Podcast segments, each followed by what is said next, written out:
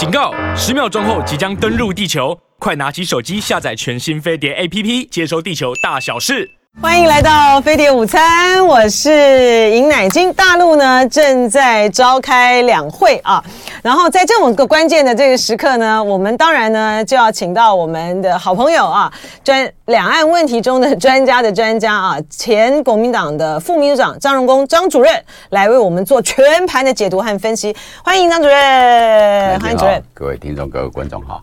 而且呢。呃，在今天呢，如果说您有听新，您刚才听了我们的新闻啊，或者是看了这个媒体啊什么推播的时候呢，呃，国内的媒体呢，把李克强在呃昨在昨天的时候啊，刚刚结束的他的最后一次的政府工作报告里面呢提到的两岸的部分呢，他就强调就是说。呃，大陆呢方面呢试出了对台政策的新风向啊，那就大打这个呃温和牌，然后呢，接下来呢一国两制的台湾方案呢可能就要出台了哈，就是在吹这个风啊。但是呢，我一跟张主任联络，张主任就说：“哎，这个做文章啊，这个是这个完全就说不不是这样子看的，完全不是这么一回事，怎么样？啊？那应该怎么看？”要了解大陆对台政策哈，嗯，我建议大家看两份文件，一个是二零一九年一月二日习近平的对台政策讲话，就是那个《告台湾同胞书》四十周年。周年的时候发布，一个就是去年八月围台军事演习结束当天，大陆发布了对台政策的白皮书，第三份的白皮书，嗯，然后。再看一看去年十一月的中共二十大的相关报告，其实对台政策就表述的很清楚。那政府工作报告现在两会召开的啊，历年它实际上讲到两岸关系都是几十个字啊，嗯，要硬要在里面去找出它有什么新的风向，我认为 以我刚才跟各位报告那几份文件来讲的话，大概找不出什么新风向，他可能说。啊，强硬的话没有讲，但是强硬的话，大陆不放弃对台，你就不放弃武力，对不对？不放弃使用武力，这个话立场在不在？当然在嘛，并不是这一次没有讲的，没有提他就真的放弃了，对不对？嗯，道理很简单。那现在大陆讲推动两岸关系和平发展，推进祖国和平和平统一进程，这个实际上是过去几年讲的话嘛，那都强调和平，但是如果。美国众议院议长麦卡锡明天来台湾，那大概后一两天，大陆就大规模的军事演习有来，他不会说因为这一次没有讲什么，他就不会做什么。他不会因为这样子，然后呢，就说我还真的不放弃武力，我就我就我就放弃我就我就放弃武力，我就不放弃给你看。嗯，我想，但是呢，台湾媒体会关注这个，这表示什么呢？其实大家关心两岸关系，因为这涉及到台湾基本的安全问题，大家很关注，所以想要去字里行间里面找到说和平的希望在哪里。那关键还是说两岸关系怎么互动。不过我觉得媒体能够有机会去采访两会啊是非常重要。嗯，我跟各位报告一个经验，因为我以前在媒体工作嘛，我在中央社，嗯，我当大陆新闻主任当了这个十六年之久啊，后来。当了常务副总编辑还是兼任，那我后来调到这个国民党大陆工作会当主任。我去的时候，向两会召开，我就问同仁说：“那你们怎么研究两会？”他们说：“我们派人实地去观察。”嗯，我说说怎么观察？实际上就是到北京去。感受那个氛围而已。当然了，以我在媒体工作，我就想，那这个根本不如媒体。我们的媒体是可以直接进入两会会场，是可以直接把麦克风堵到那个高层领导人。对，所以就是说，媒体非常重要。那媒体。报道两会，关心两会，表示什么呢？实际上，大家关心两岸关系。那当然是哈。那您就说，从呃过去的习近平的二零一九年的谈话，然后呃裴洛西来台之后呢，大陆发表的对台政策白皮书嘛，是不是叫白皮书？对，对不对？对，然后最重要的，其实是去年的二十大。就二十大呢，他出台的那个对台工作的这个部分呢，以及他后来铺排的人事，呃。王王沪宁要接这个政协主席啊，然后现在呢，呃，国台办主任也换成这个宋涛，所以政策面跟人事面，他的那个调子就已经出来了啊。当时在呃王沪宁呢出任呃政协就即将要出任这个政协主席的时候，因为他七常委排序一出来，他就是要出任政协主席的时候，这个张荣恭主任呢，我请教他呢，他就说得非常的明确，就表示呢，呃，今年开始展开的大陆的对台工作就是一个大统战基调，你要跟大家解读一下好吗？嗯，统战这两在这两个字在台湾是一个负面意义，但大陆一点都不是啊。嗯，从大陆的话，我用。通俗来讲，基本上就是什么？就是广结善缘，广交朋友。统战就是这个意思。那么今年执行二十大的方针，因为他追求的是和平统一，嗯，必然要推动两岸关系和和平发展，跟台湾各界接触。那这个接触跟过去会有不太一样，对，不一样在哪？他有要求是什么？两岸政治关系怎么解决？那么。双方当局是不能谈判嘛，所以跟民间开始互动，谈说两岸的政治关系怎么解决。所以要深入到政治关系了吗？因为我们之前是，是互动讨论，跟台湾各界讨论。哦。因为我们之前的时候看到这个夏立言到中国大陆去访问啊，然后还有很商业团体马上也都要去了啊，然后呃什么高雄的这些的里长啊什么都去，就是有很多的这个交流，然后金门的县长等等之类的啊。都好像还是局局还是局限在民生经济的这个层面嘛？这一点是最重要的。但是呢，先让民生先通，经济先通，然后你说未来要要深入到政治，我认为慢慢同步。他要跟台湾各界，尤其是关心两岸关系的学者、智库等等之类的交换，如何去解决两岸的政治关系。但这还是民间的讨论。我认为政府是应该要乐见这种情形，因为我们要知道，大家不要把它当做一个形容词，就是所所谓讲大陆讲的，以最大诚意，尽最大努力，嗯，争取和平统一的前景。实际上，他现在就是在做这个，说我现在在用诚意跟努力去推进。那如果推进不成，那个这个就变成说，统战的这一手实现不了。那么，另外就是一个军事的这一手嘛。嗯。呃，我用香港的例子来讲好了。这个一九八四年，大陆跟英国签订了解决香港问题的协议。嗯。到了一九九二年，还没有接收嘛。那一九九二年，中共召开十四大，那中央军委副主席刘华金给邓小平上了一个报告，就是和平接收香港。邓小平看一看？是啊，是和平接收，但是。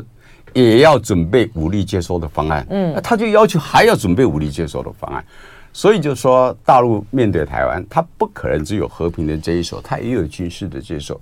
那两岸关系怎么互动，这是非常重要的一件事情啊。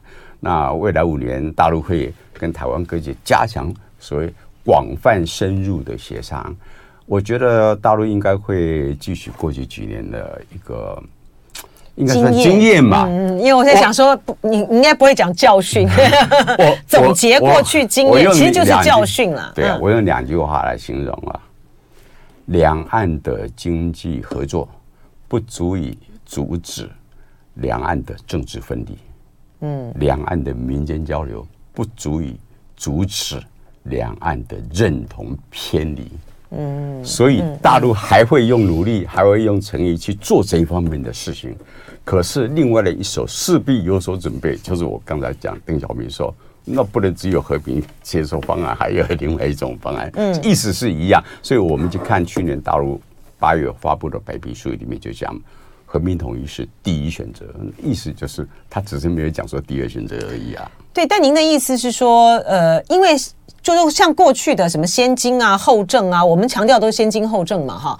但是这个东西不存在，它是同步进行。第二个是说，它难道会在今年台湾选举年的这么的敏感的时刻，真正的深入就所谓的一国两制的台湾方案的如何安排？统一之后的统一之后的台湾的各种各样的待遇，会出台这些部分吗？你看，就像这个呃。这个鸭子，我每次都不会不会念您的名，不会念您的这个名字啊。鸭好还吗？刘啊，他就说不敢轻易谈到政治，尤其在台湾选举时期，你觉得会吗？大陆应该会试着跟台湾的民间谈政治，但这不是一个正式的政治谈判。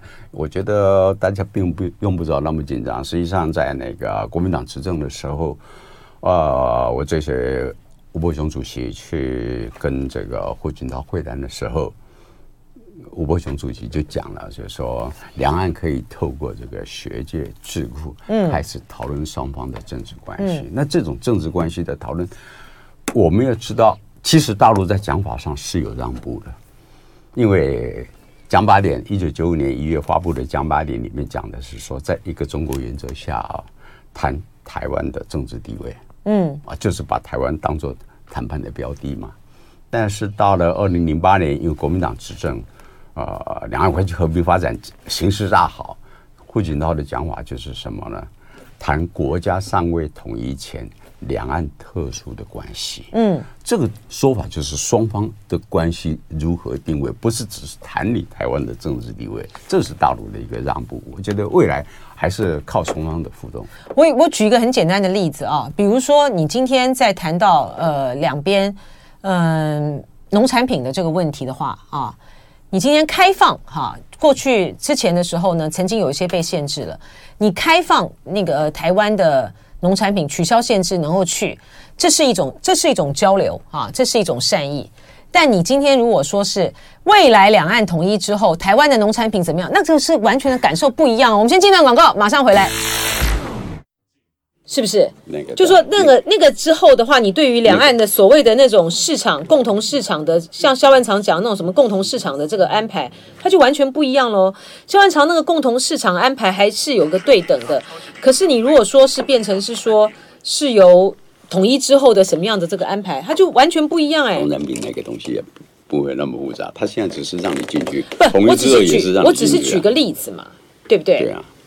对啊，我是举个例子啊，他的这种感受就会完全不一样啦。你觉得今你觉得今年会深入到这些吗？不会戴那个帽，不会不会带那个帽。他今天就就不会说不会是那种条件式的，对对对，不会说你现在重新再开放你农农产品进来，然后要挂一个说这是国家统一前提的帽子，那不可能呐。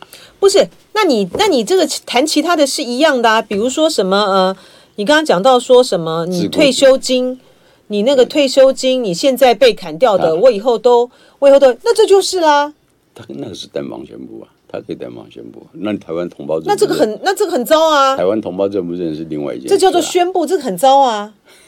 对，这个不就是，你就就是提出一些这个受降条件，然后什么什么样的这个安排，这个很糟啊，这感受很糟啊。这就是，这就是我说的啊。两岸的经济经济合作不足以阻止两岸的政治分离，嗯，那就是说，在在大陆的政治判断里面，嗯、我既然这个这一手没有用，已经做尽的都没有用的时候。他就有另外一个准备会出来嘛。嗯，你先跟大家来问好，嗨，Hello，我这个东看西看，这个 好，我来拿这个 iPad 来看好了啊。哎，黄俊跟这个张主任问好，他说你已经是大陆的老朋友了，两岸和平使者啊。Hello，光华好，午安午安，嗯、呃，然后呃，黄俊说在九二共识基础上推动两岸和平互动，大三千金。张主任对，没错哦。然后，OK，好，然后这个呃，罗永欧呢是在批评侯友谊啦，哈，他说这个基督自私的侯友谊也想选总统，嗯，好，嗯，张先为什么然后也不来？就说哦哦，哦，太少上我们节目了，是不是？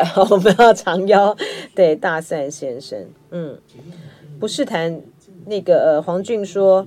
不是谈统一后，只是一个愿景，嗯，就是一条，要看提法啦，就看怎么个提法，对不对？这个就是李克强那个报告里面提到的“进程”两个字，嗯，那个是很重要。它不是实现和平统一，实现和平统一这个大的目标在二十大报告里面有，但是他为什么讲进程？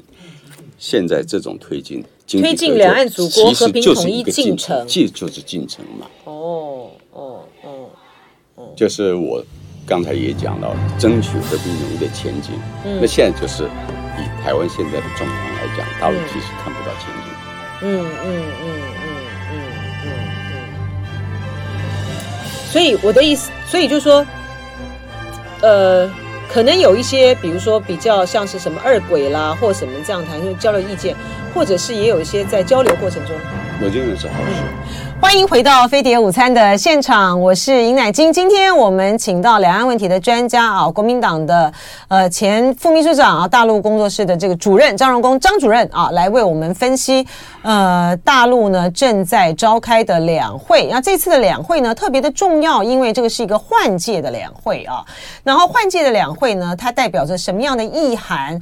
然后我们从他们这一次的呃相关的人事的异动，还有组呃机构的。改造以及他们在呃对内对外的谈话的时候呢，所显示出来的这方方面面的呃面向啊，如何来看两岸关系，谈呃中国的内部的这个人事啊，以及他未来的这个发展以及应对这个中美关系啊，我们呢请这个张工主任来为我们做前全盘的分析。我们刚才谈到就是说，呃，主任认为在今年啊。呃王沪宁他们上台之后啊，他们要推动的其实会针对有关于一国两制的台湾方案啊，嗯，在民生。经济交流的同步，也推进政治上面。我们不能讲谈话，就是对，不能讲谈判，应该讲对话啊。沟通。那对话沟通呢，它有非常多的形式。一个是呃，比如说政党的这个交流啊，然后还有就是学者之间的啊，可能有一些比较呃正式的，类似像二轨形式的谈判，或者是说一些呃比较开放式的研讨会的啦，闭门式的。还有一种就是像比如说团体。我们这些团体的交流，哎，工商团体去了，啊，农民团体去了，什么样团体去了？当他们在表达一些呃对于现状的一些的焦虑，或者是说期待的时候，他可能会用一种呃政策宣示式的这个方式，比如说啊，未来可以怎么样怎么样怎么样，未来可以怎么怎么样，来去做一个预示。呃，两岸如果走向一个融合或者是统一之后的一种制度性的安排，是不是这样子？我想，台湾工商界跟农渔团体到大陆去，基本上是找市场。嗯，我也相信大陆在这一部分会尽量的提供。嗯，但是大陆也知道说，不能只有经济合作，势必要往政治的领域去沟通。可是跟工商团体、农渔团体，他不可能谈政治的啊，所以大陆会找。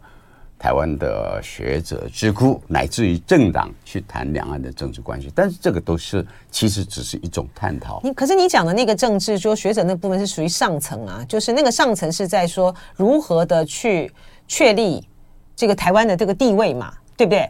可是我讲的那个经济这个部分，就是一个制度性的安排嘛，哈。像比如说，其实，在台湾已经传了非常非常，就是大家在讨论的这个。民间倡议啊，或者是说网络上面什么样的讨论，其实是有很多的。就是说，哎，今天如果大陆说，我们在这个军工教这个年改上面，不是有很多军工教的人受大受影响吗？啊，他们的收入被砍了。如果说他提出来的呃，就未来呃两岸统一之后的制度性的安排，就是你缺的我补给你，他觉得会很有大吸引力。像类似这种谈话的出现。我觉得不是不可能，因为这道理很简单。对，这个在这种大选年的时候，这不就是个受降书吗？那你去看，一九八一年九月三十号夜九条发布的时候，就已经讲了，台湾有财政困难的时候，中央会足以足以补助嘛。而类似这种，如果大陆要释放这种信息，不是不可能。但是我觉得呢，这个联系到台湾选举，这是很重要的。可是你要知道。两岸关系基本上要走向经济合作的制度化，已经至少台湾有一个共识是什么？跟大陆建立共同市场。嗯，建立共同市场这个目标之下，两岸如果不谈判，那么就是大陆单方释放。大陆选择在什么时候释放某种信息，嗯、那是大陆对台湾形势的判断。嗯嗯嗯嗯，所以说，呃，我就说，刚刚你如果提出那个内容，好像有点像是招降书的感觉，但观感不是，观感不会好，就说他不会这么粗糙的啦。是您的意思是这样子，对不对？但是呢，政治政治方面的政治方面的对话会触及到哪一个层面呢？这个现在还没有起步啊，所以我们要看那个政协未来的工作嘛。嗯，那现在我们大讲大陆两位就是人大政协，大家很容易懂。人民代表大会它就是一个国会的形式，那为什么会有政协？为什么会有政协？以前我们中华民国还有这个国民大会跟立法院两个民意机关的时候，有人打个比方说，政治协商会议可不可以像视为像美国的参众两院这样？那实际上当然不是。嗯、那么大陆的人大政协当然更不会是参众两院。可是政协哈，未来的色彩角色会比较特殊而且显著是什么呢？因为其实他政协的意思就是跟各界沟通，他本来就是在大陆跟各界沟通。那我想很少人知道，这个中国的政治协商会议其实是中国国民党召开，我们的国民政府主席蒋中正先生主持。然后第二位致辞的是周恩来，真的很少人知道，是是国民党搞出来的，对对，政治协商。但是这个召开呢，其实是中共的建议。嗯，那那个时候应该是一九四六年的一月九号，国共两党签订停战协定，因为国共内战嘛，抗战胜利之后，本来在重庆签了国共两党，蒋中正跟那个毛泽东签的这个双十协定，可是又打起来，啊，打起来到了。一九四六年又签订停战协定，一月九号签，一月十号政治协商会议就开幕，蒋中蒋中正就上台致辞，啊，周恩来又讲了，这是中国的创举，开这种会议。那这可是后来又打起来，后来国两两党的军队又打起来，啊中华民国政府到台湾，大陆就自己开的中共召召开的这个新的政协，这是在一九四九年的九月。嗯那很重要啊！他决定一个政协是共同纲领，这是什么？在当时还没有中华人民共和国宪法的时候，是大陆的宪法。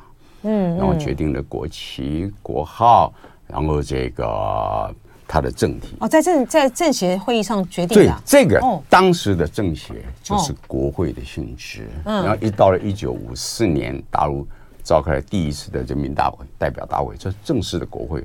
政协就不是国会，可是。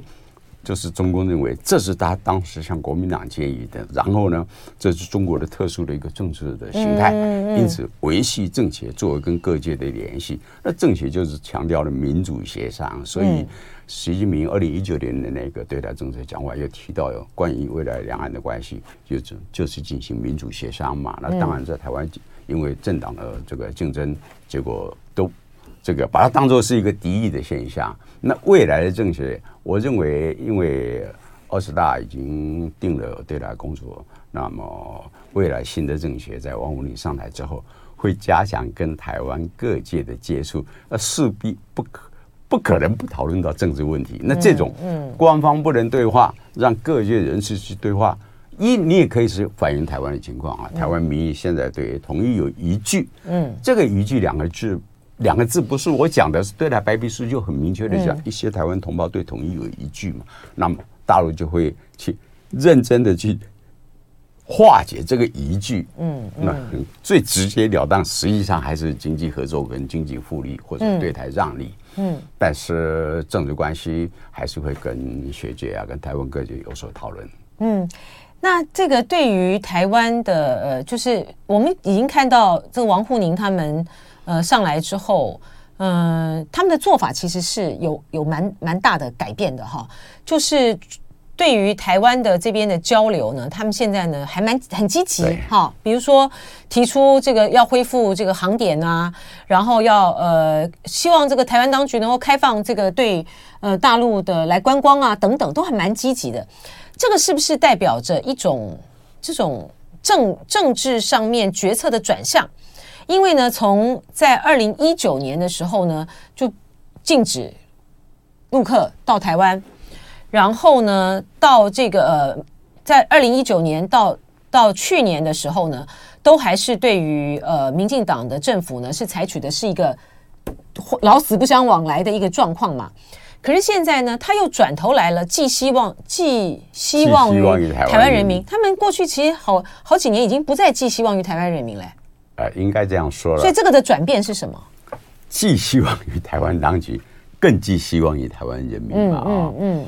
因为台湾当局基本上不愿意去跟大陆进行政治对话。嗯。那么他加强争取台湾人民。可是过去这三年，我觉得是两个现象，是两个因素了。一个是什么呢？他不让大陆不让陆客团来台湾观光旅游，实际上。不能不说带有经济制裁的意思。嗯，是因为让台湾的观光旅游行业、小吃店等等之类的礼品店感受到这种经济压力，这就是什么？两岸关系不好啊。嗯，那么民意就会要求执政者。去处理好两岸关系，那不只是台湾民意的感受，实际上美国的商会每年都在讲要搞好两岸关系。刚发布的美国商会的年度报告也在强调这一点呢。那这个是倒过来就给执政者压力的嘛？可是也不能这种方式一直持续下去。那大陆像如果在今年，我们看他的做法是。又要开始重新对台这个经济合作，或者说是让利。如果采取这种做法，其实是什么，并不是说两岸关系大家讲那个春暖花开，我是不相信这种话。因为春暖花开，你要讲的是两岸双方当局的关系。那民间的关系本来就互动很频繁嘛。那如果大陆现在重新去推动两岸的经济合作，台湾的民意的感受是什么？哦，前一阵子的那种类经济制裁。可能已经过了。那现在我们的农渔产品这些嘛，又可以进入大陆的时候，又可以获得的时候，是表示什么？民众民意心中会有比较，会有比较，就是说两岸关系好一点会怎么样？两岸关系坏一点，对我的利益有所损伤。所以大陆，我想疫情过后，那我刚才没有讲到，就是其实过去三年还有一个疫情的关系，疫情影响太大了，因为台湾民众也不能去大陆旅游嘛。嗯，那到了现在，希望开放航点。大陆现在还没有开放团客到台湾来。如果航点开放这么多，做的是什么人？其实是台湾同胞。对，那台湾同胞到大陆旅游，经过了这三年，大陆的发展，地方发展是非常快速的啊。台湾同胞去大陆，对大陆如果有好感，好感，这也是大陆所希望的。我觉得这个有意思的地方就在是说，大陆呢，在这呃，在过去，特别是马英九时代的时候，对台湾让很多利嘛，哈。然后呃，什么虱目鱼啊，什么这些都是都是有很大的很大的利益哎，对于台南的这个选民，台南的这个民众来讲。可是太阳花学运呢，好就好像就是哎，其实台湾民众不要这些，我不在乎这些哈，所以大陆的这个做法呢就有转变了。那它转变呢，到了这个呃蔡英文的这个时候呢，就达到高点哈，在二零一九年的时候就达到高点。所以你那时候呢，就会有一种气氛，就在说台湾民众就是敬酒不吃，吃罚酒。对，不敬酒不吃，罚酒也不吃。好，我就是要选择一个，呃，我就是要选择一个呃台湾的本土政权啊，我就不是要，我就不要这个国民党啊。然后呢，而且我们把这个，而且还把这个国民党呢，就是扣上了买办啊，买办的这样子的一个大大帽子啊。哎，可是我觉得关键就在说，裴洛西来台之后，他的形势变了。好，就在于是说，真的战争是有可能发生的哈。第二个，呃，然后你显示到就是说，大陆呢，就像刚才张主任讲，他一步一步的对台湾实施的这种呃经济制裁，其实就是类经济制裁，陆客、农产品这些商品的缺售，大家就是真实的感受到说，那个断那个断链下去的结果是不得了的。如果他 ECFA 因因此停的话呢，那是不得了的哈。所以可能去年的这个呃九合一选举。就呈现出来的台湾民众的一种希望两岸和平交流的一个倾向，这一部分而大陆的做法也因此而转变了，是不是这样？我相信是这样，尤其是呃去年八月的军事演习，因为过去几年实际上这个经过马英九的那个八年，两岸很和平，老百姓会觉觉得和平是天经地义的事情，天经地义的，对，就是你再怎么样你也不会断航吧，再怎么样你也不会怎么样吧，你今天要买通台湾人民，你这个通通都会做。对，然后呢，民进党上台，呃，蔡英文去中国化搞得很凶，那好像也不怎么样啊。那如果这样下去，大陆自己知道说台湾会跑得很远嘛。那八月的军事演习让大家觉得好像大陆会来真的，不是纸老虎。那这一点，美国也美国也收到这个信息。那因为不是纸老虎，那么就影响了九二一选举。那大陆，我相信做了这整个观察之后，会觉得说，那从今年开始，我们在恢复跟台湾的民间交流跟经济合作，让台湾民众感受到两岸和平是有利益的事情。那大家要推进两岸和平，这个东西呢，又倒过来会促使台湾的政党和执政者去思考：那我怎么能推动两岸和平？民众对我有要求啊，所以和平不是口号，一定要提出方案的。而且我看那个王沪宁还有这个宋涛，他们在会见台湾的这各个团体的时候，他们的用词用语也就也就很比就比较少走那种套路式的哈，就动不动呢就提什么祖国统一啦或者什么的，就是比较是接地气的来这个切实的去解决两岸人民交流上面呃所面临到的问题。我觉得这在感受上面差异很大。可是大陆在谈两岸关系的时候，就会提整句话，就是推动两岸关系和平发展，推进祖国和平统一进程。我跟各位报告，其实，在马英九执政的那八年，国共两党关系互动密切，两会协商非常顺畅的时候，大陆对台政策的想法都是推动两岸关系和平发展，推进祖国和平统一。基本上这句话。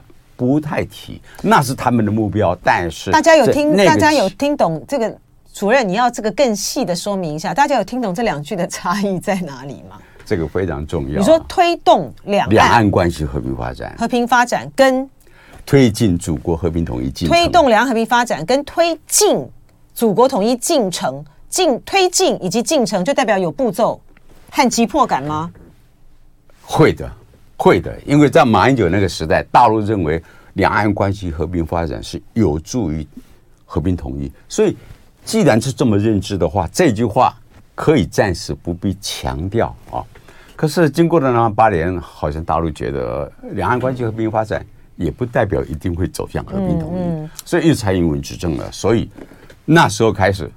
我觉得就是哎，等一下，我们要进一段广告了。广告之后呢，回到飞碟午餐的现场，继续请教张荣恭主任，大陆的急迫感会反映在哪些方面？对啊，那这样子，你的急迫感会反映在哪里呢？他也不会有那么硬的这些的做法，对不对？那个硬的做，我觉得他们在等时机。就看看发生看世界，哎，我们现在是是声音是有出去的，哎，再继续跟大家问好，Hello，于芳好，叶小燕好，时机什么样的时机？就如果说像比如说麦卡锡来，麦卡锡来，嗯嗯嗯嗯嗯，是大蒜先生，您说您从小就看台湾节目，从小时候看吴宗宪，长大了台湾综艺节目不行了，就看台湾政论节目，台湾政论节目跟这个跟综艺节目，呃，政论节目跟综艺节目也。也不相上下，大家都演很大嘛。嗯，Hello，是您也看过《康熙来了》？对，我那时候很年轻啊，乃金阿姨，没错。谢谢您啊，谢谢谢谢黄俊，谢谢。对啊，我现在去这个、大陆呢，我以前啊，对我以前去大陆的时候，当然就是你本人认识我嘛，哈，怎么那样子啊？我看过你节目怎么？我后来呢去大陆呢，都说。我爷爷很喜欢你，我爸爸很喜欢你，我奶奶很喜欢你，所以就是奶金阿姨，没错，无误，对，嗯，最近南海，上周四、周五，上周四、上周五有直播啊，上周五有直播，我们不就访那个呃李桂敏吗？嗯，那周四的时候，因为我有 我后来在。网络上跟大家这个互动，就是因为呃何思正教授他中午有一个讲座，所以说他就只好早上，就我们早上录喽。是大帅先生说他节目里面他最喜欢的就是这样。欢迎回到飞碟午餐的现场，我是尹乃金，也欢迎朋友呢持续的透过呃我们在 YouTube 的飞碟联播网啊呃。来一继续收看我们的节目，谢谢这个朋友这边留言啊，有好多位的这个朋友就说他们最喜欢的呃来宾呢就是这个张荣恭主任了啊。我们今天请到的呢是两岸问题专家张荣恭呃主任，然后呢，而且因为呢，嗯，大陆的朋友也很内行啊，台湾的朋友也很内行，就是对于呃两岸的这个朋友来讲的话呢，嗯、张荣恭呢，当然是台湾我们的两岸问题的专家，对大陆来也是啊。然后对大陆呃来说的话呢，他还是一个老朋友哈，因为很早啊就到大陆去，在九零年代的时候就去了嘛啊。他也是两岸的密史中的一员啊。好，我们那个再回到我们的这个题目啊，就在于是说，我们就很好奇了啊，就说。如果说大陆在蔡英文上来之后，特别是这一两年，然后从李克强的这个工作报告里面呢，也强调了，就是说推进两岸共哎什么推进两岸和平统一的进程啊。嗯，张主任就特别提醒说，推进跟在马英九时代时候强调的是推动，不是他对，就两和平发展。对，我知道啊，就是我们要一个个来比对，大家才比较清楚嘛。这个在现在用推进，在马英九的时候用推动，在马英九那时候是说两岸和平发展，现在是说祖国统一。进程啊，加了这个进程，而且用主题也不一样。嗯、这样的、哦，那它它会反映出来在什么地方有它的这个急迫感吗？统一问题在大陆是非常重大的一件事情，就是邓小平当时讲八十年代三大任务，但是现在讲就新时代的三大历史任务。第一个就是现代化建设，嗯、第二个就是和平祖国统一，第三是世界和平与发展嘛。嗯。那在江泽民时代就讲了要增强统一紧迫感，可是发现两岸关系不是那么简单的处理。那到了胡锦涛时代，因为两岸和平互动嘛，大陆又燃起和平统一的希望。可是台湾的去中国化这么严重，所以和平发展不必然导致和平统一啊。因此到了蔡英文时代，我们就刚才提到类经济制裁这样子。嗯。那么，如果现在恢复两岸重新的这个民间的互动的话，是让台湾民众有所比较。但是大陆也不会仅止于说只是经济合作而已，双方的政治关系也不能大陆自己主张，他还是跟台湾隔节谈嘛。所以未来的几年，台湾会面临到两岸政治关系怎么处理是一个压力，不管是哪一党执政。那么现在啊，美国各界啊，以及军方老是讲。大陆什么二零二三呢？不，二零二四了，要不二零二五、二零二七，两岸可能军事冲突嘛？那当然都是一种预测。但可是这也代表的是什么呢？就是各界各国都关注到说，两岸不可能一直这样子不同不独不武下去。嗯，这个时间，我认为时间的 quota 在过去几年其实用了蛮多的，剩下的时间并不多。现在的执政者。我认为他也有这种感受，要不然怎么会搞出那个什么全民防卫动员法？要不十六岁以上的学生，那个是在和平统一实现不了的时候，估算到大陆会采取非和平方式。其实大陆官方不会讲“武统”两个字，讲的都是非和平方式。那非和平方式很多啊，你像去年八月未来军演，我假设一个情况好了，去年八月未来军演，大陆如果。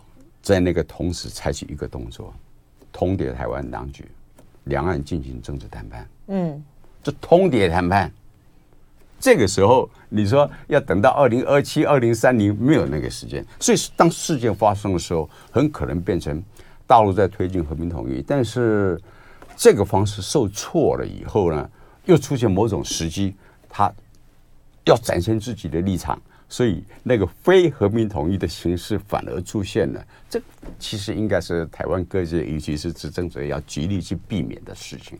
那你觉得他的这个急迫感会展现在什么样的方式？不可能有统一时间表啊！统一时间表定不出来，这个是大陆以以以前的领导人自己都讲的啊，因为这样反而会变成被动。那他会怎么做？可是呢，呃。隐形的那种对统一的和平统一的要求，在高层的领导人心中一定会有，因为任期是有限的嘛。任期是有限，那么习近平还有一个新的十年任期，这个现代化建设，我们可以相信大陆一定会有一个大的跃进，这个没有话讲的，可能必然会成为这个世界这个。一级的强国嘛，现在其实已经是强国了，还会更加的精进。那么第二大任务，祖国和平，祖国统一啊，祖国统一是四个字的，祖国统一。那么这个东西大陆也会推进，那这个就是李克强在报告讲的推进和平统一的进程啊。嗯，那世界和平发展是一个任务。我联系到这次两会。很重要的，他们要进行机构改革。嗯，机构改革。五年前的那一次的换届，进行大规模的机构改革，我的感觉好像是过去几几几十年没有的。那么这次又进行机构改革，党作为上层上层的这个单位，强化了这个部分。政也是。嗯。可是上一次的机构改革，围绕的这个现代化建设，这个没有话讲，这是中心任务啊。那么另外一个任务就是世界和平和平与发展，他把中央外事领导小组改成中央外事委员会。习近平当主任，现在我们大家所熟悉的王毅，他就现在就是当了这个主任嘛，外事委员会的这个办公室主任。嗯，那第二大任务的祖国统一没有反映在这个机构改革，哎，他也有中央对台工作领导小组，五年前。他就没有去改制成为中央 这个对台呃这个委员会，也没有也没有这个改制。那今年因为二十大过后，看来也没有，所以我说大陆会有自己的隐约的统一的时间表，但是它不会表现让你觉得很急迫，可是会大各界会估计到说不统不独不武。不可能持续下去，大陆一定会推进。那么和平统一怎么去促成和平统一？是未来五年，我认为在大陆的对外工作上会让大家感觉感受到的比较清楚，而不会说呃不能急的事情，可是呢也不可能慢下来，一定要有所展现，嗯这样子才能够表示新的二十大所形形成的中央领导小这个领导集体。他在这个三大历史任务里面如何去向历史做交代？嗯嗯，所以呃，因为我们都很短视，有没有哈？我们都是以这个选举作为单位来计算，就是四年，今年选举年，然后接下来会怎么样啊？那大陆呢？他比如说五年、十年啊，他这样看二十年哈、三十年，所以这个时间的对于时间急迫感的那种的度量衡其实是不一样的。好，比如说呢？呃，假设哈，今我们现在看到就是说，今年他在今年呢，整个的对台的工作上面，如果说他出现了一些具体的条件方案啊的话，他可能就会产生的是一种很在台湾选举内部呢，就会有一个很奇特的一个效果。那那那个那个对于民进党来讲，搞不好是一个大利多。好，但是呢，如果他现在是采取的像您刚才讲的一种比较软调的做法，我这个经济上面呢交流哈，让大让这个台湾的民众呢确实感受到，就是说和平交流的重要性跟必要性啊。但同时呢，我在展开这种政治上面的这个对话，对于未来的这种呃，不管是什么样的一个方式呃融合也好，什么样的一个方式的时候，去探索它的这种可能性，它的那个氛围就会不一样，对不对？所以你觉得大陆是会采取的，就是像您刚才讲的那个做法，而不会是这样硬邦邦的提出来一些条件，不是是这样子吧？我认为大陆的学界智库应该是有在开始单方去。在探讨两岸和平统一之后的这些方案，是不是？所以说，我们每次看到那个大陆的这个学者都在讲说什么，在即呃，在未来出台的呃一国两制的台湾方案里面呢，是重要的设计内容。你会不会觉得，就是说他是已经要要列条件了啊？他会讨论，但是这些东西呢，会不会公布，或者是拿哪些东西跟台湾各界去进行探讨，在做修正，这是。我认为都是可能，因为像一个政府工作报告在大陆，这个都是几易起稿，然后是各界那种千千、上百上千条的这个条这个意见再去综合出来的。所以大陆现在单方去思考统一的方案，它不见得会公布出来，也许某些会单方公布，某些拿来让跟台湾各界探讨，或者是放出一些试探气球修正。可是追求和平统一是大陆的目标，那和平统一不成，那变成就是非和平方式。这个无论如何是我们自己要全力去避免的。大陆也不希望采取非和平方式嘛。所以两岸的互动，当然明年台湾有选举。如果说因为大陆现在愿意跟台湾各界去探讨两岸的政治关系，结果被。政党的操作啊，反而有利于民进党，他重新再执政，这可能性不是不存在，只存在。但是以我所了解，其实大陆有些人啊，不是 我不敢说多少人，大家心中想，民进党执政是无所谓的啦，因为民进党执政，大陆其实加速解决比较好处理台湾问题，这不带情面的去处理。国民党执政还有一个中国国民党这中国两个字，就变成。好像要手下留情，嗯、所以台湾的政党要怎么去操作这个事情？我觉得基本上从台湾的安全做考量吧。现在政府大概走的是这个。